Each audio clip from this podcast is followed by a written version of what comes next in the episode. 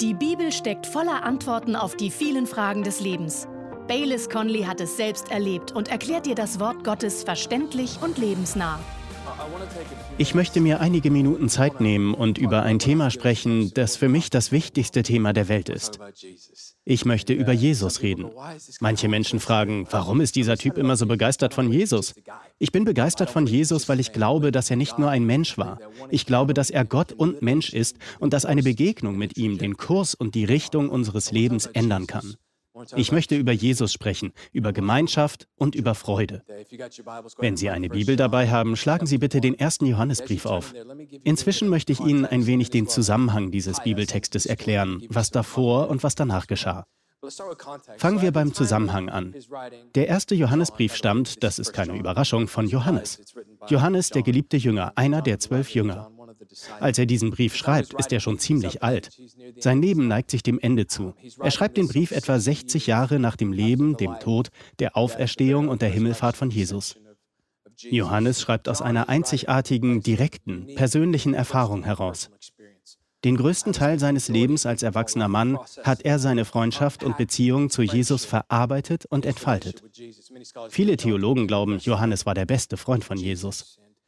Eines der Nebenprodukte seines fortgeschrittenen Alters und der persönlichen Erfahrung ist, dass Johannes einen ganz einzigartigen Schreibstil hat. Er ist sehr direkt. Er nimmt kein Blatt vor den Mund und kommt sehr schnell zur Sache. Johannes ist offen und ehrlich. Er schreibt schwarz-weiß. Er ist nicht sehr diplomatisch.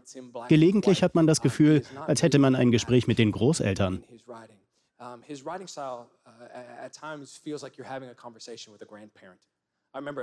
Vor langer Zeit hatte ich mal ein Gespräch mit meinem Großvater. Ich hatte Probleme mit einer bestimmten Person und fragte ihn um Rat. Hatten Sie schon mal so ein Gespräch mit Ihren Großeltern? Sie sind nicht zurückhaltend. Ich weiß noch, wie mein Großvater sagte, sei doch nicht dumm, mach einfach Schluss mit dieser Beziehung, Punkt. Kein Mitleid und auch kein Mitgefühl. Es war eher wie, hör mal, ich lebe schon sehr lange und werde das Leben nicht als etwas darstellen, das es nicht ist. Ich sage einfach, wie es ist. So schreibt Johannes. Er bezeichnet sich als Ältester. Das kann man auch als alter Mann übersetzen. Er nennt sich gewissermaßen der alte Johannes, und zwar auf sehr positive, herzliche, respektvolle Art und Weise. Es ist keine abwertende Bezeichnung. Und der alte Johannes verliert in seinen Briefen keine Zeit, sondern kommt direkt zur Sache. Er benutzt ein begrenztes Vokabular und manchmal wiederholt er sich auffallend. Die ersten vier Sätze der ersten vier Verse, über die wir heute sprechen wollen, sind im Griechischen eigentlich ein einziger langer, durchgehender Satz voller Wiederholungen. Es ist fast, als sagt Johannes, ich werde euch sagen, was los ist. Ich sage euch die Wahrheit. Ich werde über Jesus, über das Leben und über geistliche Dinge sprechen und ich werde sehr direkt sein. Aber ich sage es ehrlich und in Liebe. Die Fachleute glauben, dass Johannes zu der Zeit, als er diesen Brief schrieb, in einer Stadt namens Ephesus lebte und an eine Vielzahl christlicher Gemeinschaften schrieb. Mehrere Gemeinden, die über ganz Kleinasien verteilt waren. Der Grund für seine Briefe und warum seine Wortwahl so direkt und gerade heraus ist, sind die Berichte und Gerüchte, die ihm von diesen Gemeinden in Kleinasien zu Ohren gekommen sind. Sie hatten offenbar angefangen, sich zu beklagen und zu streiten und sagten, dass die Botschaft von Jesus einfach nicht mehr genug ist. Sie bringt es einfach nicht mehr.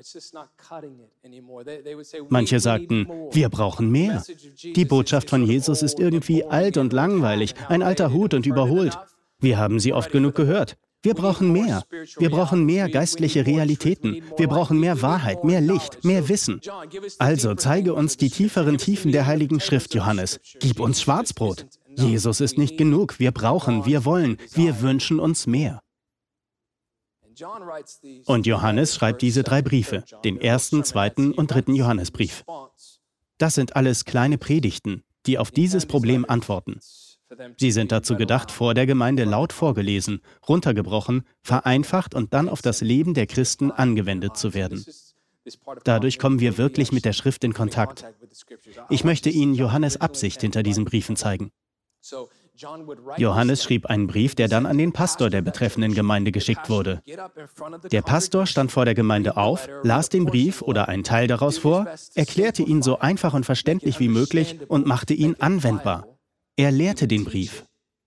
Dann endete man mit einer Gebetszeit und Liedern und dann war der Gottesdienst zu Ende. Ich finde das wunderbar, denn genau das machen wir auch heute hier. Diese Briefe und Worte, die wir heute lesen werden, sind heute noch genauso aktuell wie damals, als sie aufgeschrieben wurden. Sie treffen immer noch zu. Sie sind immer noch lebendig und wirksam und schärfer als jedes zweischneidige Schwert. Es ist aufregend, sich vorzustellen, dass wir eine Rolle in dem spielen, was Gott auf der Erde tut. Nachdem wir nun den Zusammenhang des Briefs verstehen und sehen, wie wir mit all dem verbunden sind, lesen wir jetzt 1. Johannes 1, Vers 1. Ich werde den Text vorlesen und Sie können ihn am Bildschirm verfolgen. In 1. Johannes 1, Vers 1 bis 4 schreibt der Apostel, was von Anfang an war, was wir gehört, was wir mit unseren Augen gesehen, was wir angeschaut und unsere Hände betastet haben vom Wort des Lebens. Und das Leben ist offenbart worden, und wir haben gesehen und bezeugen und verkündigen euch das ewige Leben, das bei dem Vater war und uns offenbart worden ist. Was wir gesehen und gehört haben, verkündigen wir auch euch, damit auch ihr mit uns Gemeinschaft habt. Und zwar ist unsere Gemeinschaft mit dem Vater und mit seinem Sohn Jesus Christus. Und dies schreiben wir, damit unsere Freude vollkommen ist.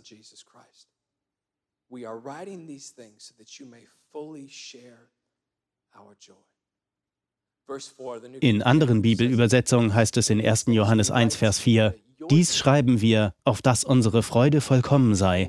Oder damit wir alle die Freude, die Gott uns schenkt, in ihrer ganzen Fülle erleben. Johannes schreibt über drei Hauptthemen. Jesus, Gemeinschaft und Freude. Es ist fast, als würde er uns hier ein Muster oder eine Reihenfolge vorlegen. Die drei sind nicht voneinander zu trennen. Sie brauchen einander. Sie sind miteinander verflochten. Es ist fast wie eine Gleichung. Jesus plus Gemeinschaft gleich Freude. Aber Johannes fängt bei Jesus an. Der alte Johannes verliert keine Zeit und spricht sofort das wichtigste Thema von allen an, Jesus. Wir haben eben schon einmal kurz erwähnt, dass es zur Zeit von Johannes eine durchdringende und um sich greifende und pervertierte Idee gab, eine Irrlehre jener Zeit, die sich in die Gemeinde eingeschlichen hatte. Diese Idee nennt man Gnosis. Sie existiert auch heute noch und besagt, dass die Errettung nicht durch Jesus kommt. Sie erkennt zwar an, dass Jesus ein Mensch, ein guter Mensch war, aber mehr auch nicht. Er war nicht Gott. Seine Lehren sind zwar gut und man kann ihnen nacheifern, aber wahre Errettung gibt es nur für einige wenige Auserwählte.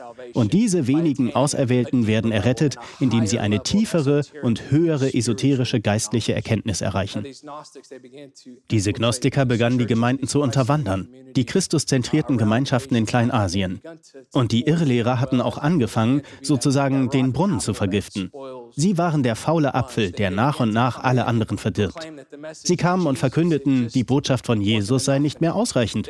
Sie kamen in die Gemeinden und fingen an zu flüstern, ihr braucht mehr, ihr braucht eine höhere Erkenntnis, eine tiefere spirituelle Realität. Ihr müsst übernatürlichen Ereignissen nachjagen. Jesus ist einfach nicht genug. Seine Lehren sind gut, sie sind großartig, aber sie sind zu einfach.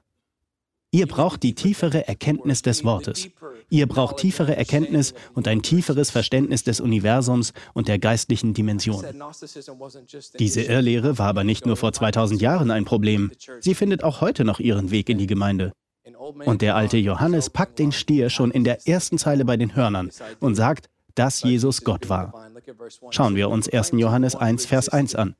Wir verkündigen euch das, was von Anfang an war. Was tut Johannes hier? Er stellt sofort klar, dass Jesus und der ewige Gott, der von Anfang an existierte, ein und derselbe sind. Jesus ist Gott. Johannes lässt hier keinen Raum für Missverständnisse. Er sagt, Jesus ist die höchste Macht, er ist die höchste Realität, er ist die höchste Erkenntnis im gesamten Universum. Er sagt, was wir gehört, was wir mit unseren Augen gesehen haben. Er sagt, wir haben ihn mit eigenen Augen gesehen und mit eigenen Händen berührt.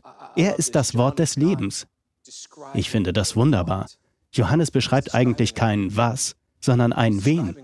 Er beschreibt eine Person. Er verkündet eine Person, keine Lehre, keine Philosophie, keine Denkschule, die zur Erkenntnis führt. Er verkündet eine Person, eine Person namens Jesus.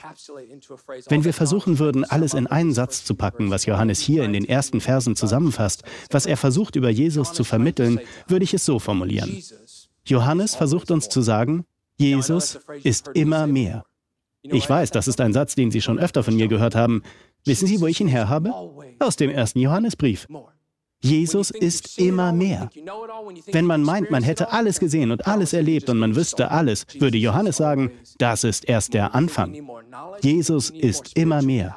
Vielleicht denken Sie, Sie brauchen mehr Erkenntnis, mehr geistliche Realität, mehr Wahrheit. Nein, Sie brauchen Jesus. Jesus ist immer mehr. Johannes sagt es uns ganz deutlich. Er lässt seine Leser wissen, dass es keine andere Botschaft gibt, keine andere Wahrheit. Jesus allein ist mehr als genug. Wir können ihn studieren und ihn betrachten und ihn kennenlernen und erleben. Und je länger wir das alles tun, umso mehr erkennen wir, dass wir unser ganzes Leben und die ganze Ewigkeit damit zubringen könnten und trotzdem nie alles sehen würden, was Jesus ist, weil Jesus immer noch mehr ist. Johannes sagt, ich habe mir das nicht ausgedacht. Das ist keine Übertreibung, kein Predigergerede. Ich weiß es aus Erfahrung, weil ich ihn gesehen habe. Ich war mit ihm unterwegs. Ich konnte ihn anfassen. Ich hörte, wie er die Volksmenge lehrte. Ich hörte ihn im Garten Gethsemane beten. Ich sah, wie er mit dem Mittagessen eines Kindes 5000 Menschen satt machte. Ich sah ihn Lazarus von den Toten auferwecken. Ich war im Boot, als Jesus zu den Elementen sprach, als er Wind und Wellen gebot und sie ihm gehorchten. Ich war bei seiner Verklärung und ich war bei seiner Kreuzigung. Ich bin in sein Grab gegangen und habe mit eigenen Augen gesehen, dass er nicht dort war und wieder zu Leben auferweckt worden war. Und ich habe ihn auch nach seiner Auferstehung gesehen. Ich habe mit ihm am Strand gefrühstückt. Ich habe die Löcher in seinen Händen und Füßen und seiner Seite berührt. Ich war auf dem Ölberg, als er in den Himmel aufstieg. Ich war Pfingsten da, als er seinen Heiligen Geist ausgoss. Johannes sagt, erzählt mir nicht, dass ihr mehr braucht. Sagt mir nicht, dass ihr mehr erleben müsst, weil ich es gesehen und berührt und gehört habe und ich weiß, dass es wahr ist. Mein ganzes Leben hat sich darum gedreht und am Ende sage ich euch nur eins, Jesus ist mehr. Schon für sich allein ist er mehr und man kann ihm nichts hinzufügen. Genau genommen beschreibt Johannes in den ersten drei Versen mit fünf anschaulichen Begriffen die verschiedenen Aspekte, die verschiedenen Nuancen, wenn man so will, wie Jesus mehr ist. In Vers 1 nennt er ihn denjenigen, der von Anfang an existierte. Dann nennt er ihn das Wort des Lebens, das menschgewordene Wort, das offenbarte Wort. All das sagt er über Jesus. In Vers 2 nennt er ihn das ewige Leben, in Vers 3 den Sohn Gottes. Es ist, als würde Johannes sagen, ich habe die letzten 60 Jahre meines Lebens damit zugebracht, über meine Beziehung, meine Begegnungen und meine Freundschaft mit Jesus nachzudenken. Dabei habe ich einiges über ihn entdeckt. Wenn man den ersten Johannesbrief weiterliest, sieht man, dass er die Liste weiter fortsetzt. Er kann nicht aufhören, darüber zu reden, wie Jesus mehr ist. Allein im ersten Brief nennt Johannes Jesus noch 28 Mal den Sohn Gottes. 16 Mal spricht er davon, dass wir in Jesus bleiben. 13 Mal nennt er ihn Retter. Er nennt ihn siebenmal Licht oder wahres Licht und sechsmal ewiges Leben. Noch viermal nennt er ihn den menschgewordenen Gott. Und das sind nur einige Bezeichnungen. Die Liste ließe sich fortsetzen. Er nennt ihn Beistand, Sühneopfer, Zerstörer der Werke der Finsternis und denjenigen, der bald kommt. Das Entscheidende ist, wenn wir denken, wir hätten alles gesehen oder gehört oder erlebt, wenn wir meinen, wir hätten erschöpfend ausgelotet, wer Jesus ist, sagt Johannes uns, nein, ihr geht nur um die Ecke und werdet erkennen, dass ihr gerade erst angefangen habt. Ihr kratzt gerade erst an der Oberfläche dessen, wer Jesus ist. Ihr habt ein ganzes Leben, eine ganze Ewigkeit voller Entdeckung vor euch. Dann springen wir in Vers 3. Und Johannes fügt diesem ursprünglichen Thema eine weitere Schicht hinzu. Nun richtet er den Blick auf den Gedanken der Gemeinschaft. Erinnern wir uns, diese Themen gehen ineinander über. Sie sind miteinander verknüpft und bauen aufeinander auf. Wenn Johannes über Gemeinschaft spricht, dann ist das für ihn nichts Isoliertes. Er spricht von einer Christus-zentrierten Gemeinschaft. Wir sollen gemeinsam entdecken, wie Jesus mehr ist. Johannes würde sagen, gemeinsam sind wir stärker. Schauen Sie in Vers 3. Was wir gesehen und gehört haben, verkündigen wir auch euch. Er spricht von Jesus. Was wir gesehen und gehört haben, verkündigen wir auch euch damit. Dieses Wort ist wichtig. Es gibt einen Grund an. Ich erzähle Ihnen von Jesus, weil, damit auch ihr mit uns Gemeinschaft habt. Freundschaft oder Gemeinschaft. Und zwar ist unsere Gemeinschaft mit dem Vater und mit seinem Sohn Jesus Christus. Das gefällt mir, weil man dadurch begreift, worum es geht. Johannes sagt, schaut mal, wir sind an unterschiedlichen Orten. Wir sind unterschiedliche Menschen. Ich bin hier in Ephesus, ihr seid irgendwo in der Provinz Kleinasien. Ich bin alt im Glauben, ihr seid jung im Glauben. Ich kenne euch vielleicht nicht persönlich oder namentlich. Ich habe euch vielleicht noch nie gesehen. Aber wenn ihr daran glaubt, dass Jesus der Retter ist, haben wir eine gemeinsame Verbindung, die uns vereint. Deshalb, wegen Jesus, können wir daran teilhaben. Wir können gemeinsam wunderbare Gemeinschaft haben. Das ist ein Aspekt von vielen, die ich an Jesus, unserem Retter, absolut liebe. Jesus bringt unterschiedliche Menschen zusammen. Menschen mit unterschiedlicher ethnischer Herkunft und unterschiedlichen politischen Ansichten, Menschen, die geografisch getrennt sind, von unterschiedlichen Orten kommen, unterschiedliche Weltbilder und Weltanschauungen haben, unterschiedlich alt sind, zu unterschiedlichen Generationen gehören, unterschiedliche Persönlichkeiten haben, unterschiedliche Begabungen, Interessen, Hobbys. All diese unterschiedlichen Gruppen von Menschen können durch Jesus zusammenkommen und eins sein. Wenn Sie das nicht glauben, schauen Sie sich einmal hier um. Wir sind das Gegenteil einer homogenen Gruppe. Wir sind zu gleichen Teilen farbige, weiße, Asiaten und Lateinamerikaner. Das liebe ich. Es ist ein Bild, wie es im Himmel sein wird.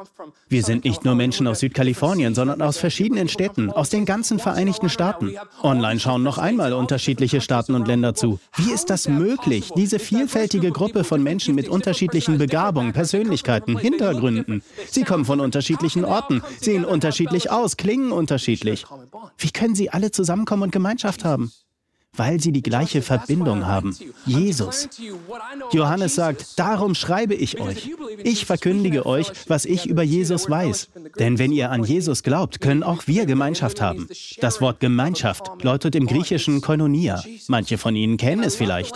Es bedeutet das Teilhaben an einer gemeinsamen Verbindung, nämlich Jesus. Mir gefällt, wie Johannes das formuliert. Er zeichnet ein verständliches Bild. Wir verkünden euch, was wir gesehen und gehört haben. Johannes hätte auch sagen können, ich verkünde euch, was was ich gesehen und gehört habe. Aber er sagt wir. Wer ist wir, Johannes? Er spricht von den anderen Jüngern, von der Gemeinschaft der Christen, die in Ephesus bei ihm sind. Im Grunde sagt er, wir sind eine Christuszentrierte Gemeinschaft. Wir verkünden, was wir gesehen, gehört und erlebt haben. Wir verkündigen es euch, sodass ihr Gemeinschaft mit uns haben könnt und wir mit euch. Denn wir wollen in unserem Verständnis wachsen. Wir wollen zusammen mit euch besser verstehen lernen, wer Jesus ist. Johannes sagt, wir schreiben über das, was wir wissen, aber wir wollen auch von euch hören, was ihr wisst. Denn uns ist klar, dass keine einzelne Gruppe oder Person das ganze Bild sieht. Und Wachstum geschieht dann, wenn wir in der Gemeinschaft zusammenkommen. Dort entsteht Reife. Zusammen sehen wir mehr von Jesus als allein. Johannes rundet diesen Gedanken über die Gemeinschaft mit etwas ab, das uns den Atem verschlagen sollte und das sicher seinen Lesern den Atem verschlug. Er sagt, und zwar ist unsere Gemeinschaft mit dem Vater und mit seinem Sohn Jesus Christus. Unsere Gemeinschaft ist mit dem Vater und dem Sohn. Nicht wahr, sondern ist. Vergessen Sie nicht, als Johannes das schreibt, sind 60 Jahre seit Jesu Himmelfahrt vergangen. Johannes Leser wissen, dass es körperlich nicht mehr möglich ist, Jesus zu berühren, zu hören und zu sehen. Und doch schreibt Johannes mit dieser Vollmacht, mit diesem Verständnis, dass er seine Gemeinschaft mit Jesus nicht verloren hat. Überlegen Sie mal. Johannes sagt uns damit, dass wir eine persönliche Beziehung zu einem lebendigen Gott haben können. Dass unser Verständnis von und unsere Beziehung zu Jesus nicht nur darin liegen muss, dass wir ihn als unseren Retter sehen. Jesus möchte unser Freund sein. Er möchte jetzt bei uns sein. Wir sind in diese erstaunliche Beziehung eingeladen, ein gemeinsames Leben mit dem Vater und seinem Sohn Jesus zu haben. Es ist, als würde Johannes sagen, der Vater und der Sohn haben gemeinsam beschlossen, durch die Kraft des Heiligen Geistes wollen wir all diesen verschiedenen Gruppen von Menschen erlauben, zusammenzukommen und in Beziehung zu uns zu leben. Wir lassen sie in unsere Beziehung der Liebe hinein. Johannes teilt uns mit, dass wir eben durch die Gemeinschaft und in der Gemeinschaft mit anderen Christen immer mehr entdecken und verstehen, wer Jesus ist. Darum bin ich so dafür, in der Gemeinde zu sein. Ich weiß natürlich, dass wir in einer Zeit leben, in der wir jederzeit und überall übers Internet jeden Gottesdienst abrufen können, den wir wollen. Trotzdem werde ich immer ein großer Befürworter davon sein, tatsächlich sonntags morgens in der Gemeinde zu sitzen. Wissen Sie warum? Weil die Bibel sagt, dass wir unsere Versammlung nicht verlassen sollen. Die Sache ist die, wir können nicht werden, wozu uns Gott berufen hat und auch nicht so wirkungsvoll sein, wie Gott es von uns möchte, wenn wir nicht in der Gemeinschaft sind. Sie brauchen mich und ich sie. Wenn wir alle unsere Gaben einbringen, wächst der Leib Christi. Das sagt die Bibel. Wir brauchen einander. Dann beendet Johannes sein Eröffnungsplädoyer mit der Erklärung, was passiert, wenn man Jesus erkennen mit in Gemeinschaft sein zusammenbringt. Das ist unsere biblische mathematische Gleichung. A plus B gleich C. Johannes würde sagen, Jesus plus Christuszentrierte Gemeinschaft gleich Freude. Aber nicht irgendwelche Freude, sondern wie Johannes sagen würde, vollkommene Freude. 1. Johannes 1, Vers 4. Und dies schreiben wir, damit unsere Freude vollkommen ist. Johannes spricht von einer Freude, die über ein Gefühl hinausgeht. Wenn er Freude sagt, meint er nicht fröhlich sein. Freude und fröhlich sein sind nicht das gleiche. Fröhlich sein ist ein Nebenprodukt von Freude, aber Johannes spricht von etwas Größerem, Tieferem. Es ist eine Freude, die nicht von den Umständen abhängig ist, nicht von guten oder schlechten Zeiten. Sie ist vielmehr etwas, das darauf beruht und ständig verstärkt wird, dass wir Jesus kennen und erleben. Wenn ich etwas in Johannes Aussage hineinlesen wollte, dann vielleicht, vollkommene Freude besteht darin, Gottes liebevolle Hand in unserem Leben zu erkennen, unabhängig von unseren Umständen. Wenn die Ergebnisse beim Arzt nicht gut ausfallen, können wir sagen, ich verstehe es nicht, aber ich erkenne Gottes Hand in meinem Leben. Was immer in dieser Phase geschieht, ich weiß, dass seine Pläne und Ziele gut für mich sind. Und Gott gebraucht diese Phase, um mich auf die nächste vorzubereiten. Gottes Plan ist immer, mich von Gnade zu Gnade, von Kraft zu Kraft, von Herrlichkeit zu Herrlichkeit zu bringen. Das ist Freude, eine unerschöpfliche Hoffnung in unserem Inneren, dass Gott alles unter Kontrolle hat, dass seine liebende Hand auf uns liegt, dass er uns mit liebevollem Blick anschaut und dass seine Pläne und Ziele für uns immer und für immer gut sind. Johannes sagt, das entsteht, wenn man Jesus und Christus zentrierte Gemeinschaft zusammenbringt. Es entsteht Freude. Eine Freude, die ein Produkt von dem ist, dass wir in der Liebe und Gegenwart Jesu bleiben. Dass wir eine persönliche Beziehung zu ihm und anderen Christen haben, die mit dem gleichen Heiligen Geist erfüllt sind. Jesus selbst sagt es so in Johannes 15, Vers 9 und 11. Vers 9, wie der Vater mich geliebt hat, habe auch ich euch geliebt. Dann gibt er ein Gebot. Er sagt, bleibt in meiner Liebe. Bleiben hier leben oder wohnen, von hier aus agieren, meine Liebe.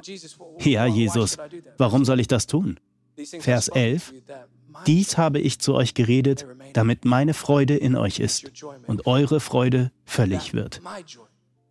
Meine Freude ist keine irdische Freude, keine menschliche Freude, keine Freude, die von den Umständen abhängt und sich nur in den Gipfelmomenten des Lebens einstellt, keine Freude, die es nur bei einem gefüllten Bankkonto gibt. Meine Freude ist eine Freude, die auch bleibt, wenn ihr im finsteren Todestal seid, wenn ihr nur einen Schritt von der Obdachlosigkeit entfernt seid. Meine Freude, eine überirdische Freude, soll in euch bleiben. Und als Nebeneffekt wird eure Freude dann vollkommen sein. Zum Schluss möchte ich deswegen eine Frage stellen. Wie sieht es mit Ihrer Freude aus? Ist sie vollkommen? Ist Ihr größtes Streben im Leben, Jesus kennenzulernen und zu entdecken, wie er immer mehr ist? Ich hoffe es wirklich. Denn nichts anderes in dieser Welt wird Sie zufriedenstellen. Nichts anderes wird Ihre Freude vollkommen machen.